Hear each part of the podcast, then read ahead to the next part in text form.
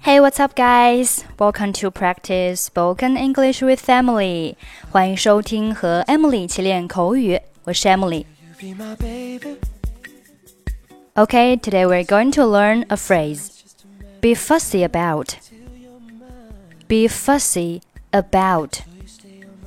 Be fussy about.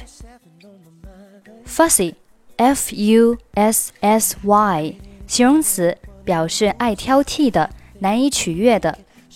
Be fussy about 就是对什么什么挑剔。比如说，She is fussy about her food。她很挑食。She is fussy about her food. My boss is fussy about our work. 我的上司对我们的工作很挑剔。My boss is fussy about our work. Okay, now let's listen to a dialogue. Are you alright?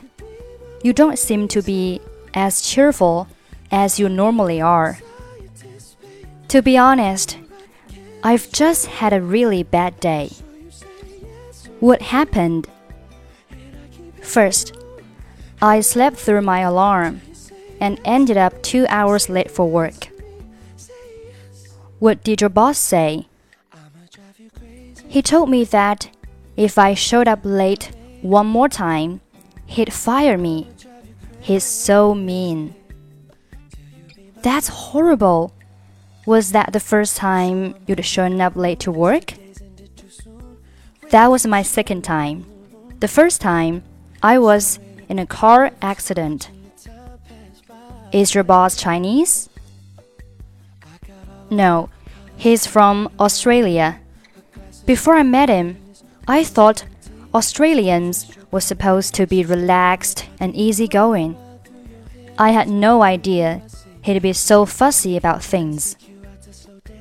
What are you going to do? I think I'm going to look for another job.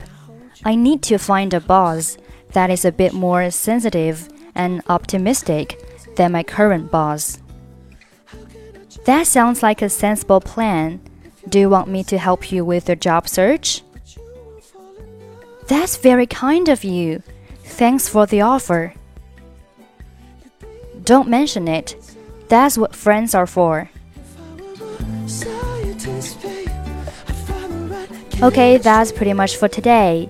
如果您想参与本期节目的跟读版本以及语音打分，欢迎您关注我们的微信公众号“英语主播 Emily”， 或者你也可以关注我们的抖音号“英语主播 Emily”，获取更多亲子英语以及少儿英语的内容。I'm Emily. I'll see you next time. 拜拜。drive you crazy